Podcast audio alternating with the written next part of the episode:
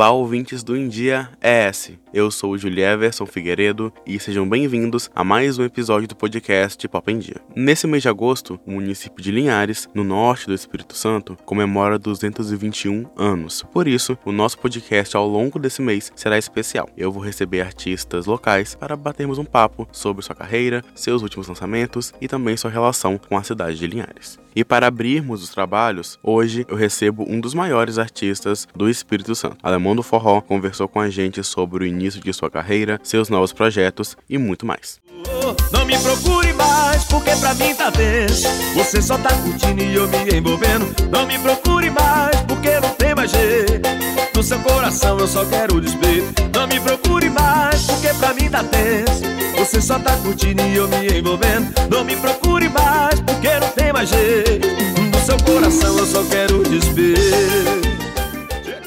Alemão do Forró, para começar nossa conversa, eu queria que você falasse um pouco de onde você veio. Você é natural de Linhares, mas já morou em outros lugares também. Conta pra gente um pouco sobre isso. Na verdade, eu sou linharense. Eu nasci em Linhares, né? E em um determinado momento nos mudamos para Rio Bananal. Meu pai vendo um grande movimento de motos lá e levou a loja para Rio Bananal. E foi lá onde eu passei minha infância, dei os primeiros passos na música, mas nasci na cidade de Linhares. Mesmo com toda a fama e sucesso, você não saiu de Linhares e sempre está divulgando a cidade por onde você passa. Conta pra gente um pouco da sua relação com o município. É, na verdade é uma relação de muito orgulho, muito carinho pela cidade de Linhares, de ter nascido em Linhares. Amo demais esse lugar e realmente recebi convites de me mudar, né, para outro lugar, capital, Vitória, ter um acesso melhor a voos, é, até mesmo São Paulo, mas permaneça em Ares, a sede da banda é aqui, o escritório é aqui,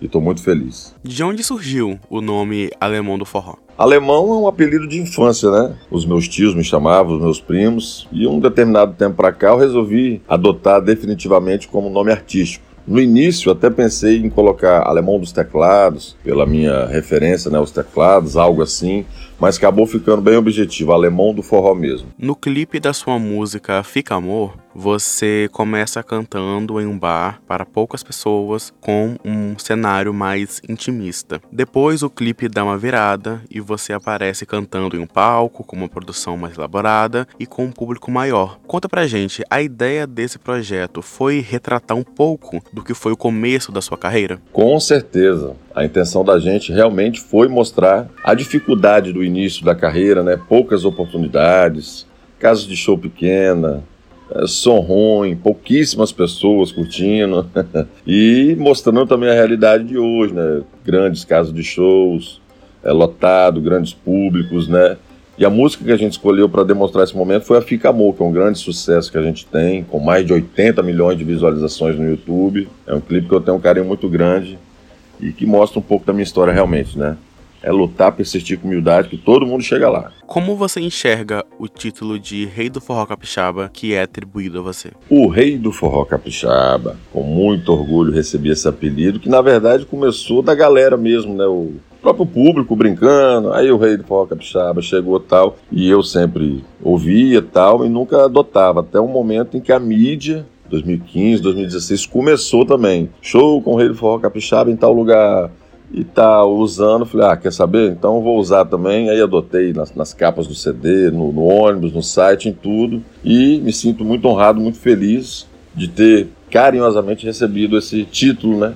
O Rei do Forró Capixaba. Sobre seus trabalhos recentes, você lançou duas parcerias nos últimos meses, bastante interessantes. Uma com o saxofonista JV Sax e outra com o cantor Soró Silva. De onde surgiram essas parcerias? É, com a pandemia, a gente adotou várias maneiras de tentar estar mais próximo do público. E uma delas que eu percebi que deu muito certo foi as lives, né? E também os clipes. A gente está fazendo muito conteúdo para a internet, já foram lançados vários clipes com participações especiais e tem um monte ainda guardado que a gente vai lançar de agora para o final do ano, com participações especiais, outros só comigo mesmo, todas com músicas inéditas e vem dando muito certo. O público vem gostando, enquanto não volta os shows, né, a gente se mantém ali bem próximo do fã, mas já já estamos voltando também, se Deus quiser. Recentemente, você também embarcou na onda dos podcasts e estreou o podcast do Alemão. De onde surgiu a ideia desse projeto? Podcast do Alemão.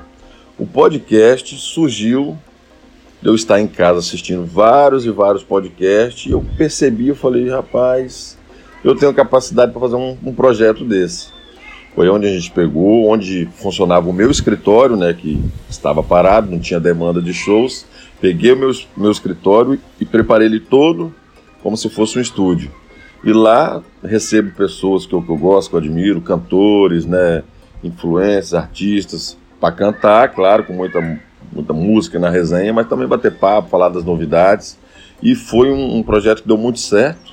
Vem aí a segunda temporada com convidados incríveis, toda quinta-feira às 8 horas no meu canal. Já vou vender o peixe aqui logo. Qual conselho você daria para quem tem o sonho de seguir na carreira musical? Bom, o conselho que eu dou hoje realmente é ter muita humildade, né? Persistir bastante, porque a música é uma arte maravilhosa, viver de música é bom demais, mas o início é muito complicado, né? Rola muita inveja, muitas pessoas querendo atrapalhar, mas com Deus no comando e o povo ajudando, você chega lá. Às vezes percebo até alguns companheiros desistindo, parando, migrando para outras profissões. E se ele persistisse mais um pouquinho, talvez era a hora dele, né? De estourar uma música, de, de dar realmente certo. Hoje o momento não, não, não tá para peixe, vamos dizer, né? A música tá voltando, mas é um, uma profissão maravilhosa e quem quiser viver de música vai não vai trabalhar, vai viver muito feliz.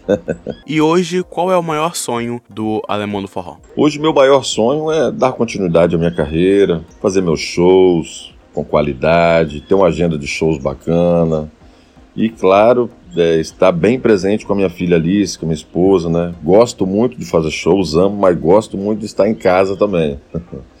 é, o que eu peço a Deus hoje é muita saúde e tocando todos esses projetos. Graças a Deus estou num momento maravilhoso na minha vida e o meu sonho é continuar.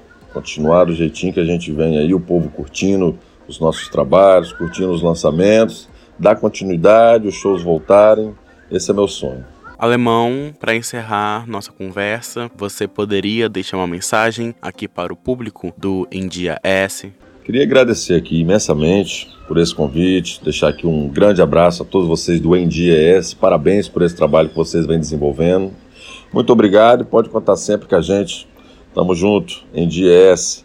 Valeu! Muito obrigado, Alemão do Forró, pela conversa. E por hoje é isso, pessoal. Agradeço pela atenção de vocês. Eu vou ficando por aqui, mas vocês sabem que podem continuar acompanhando os outros conteúdos do India ES no site endiaes.com.br ou nas redes sociais. É só buscar por arroba Até a próxima. Tchau.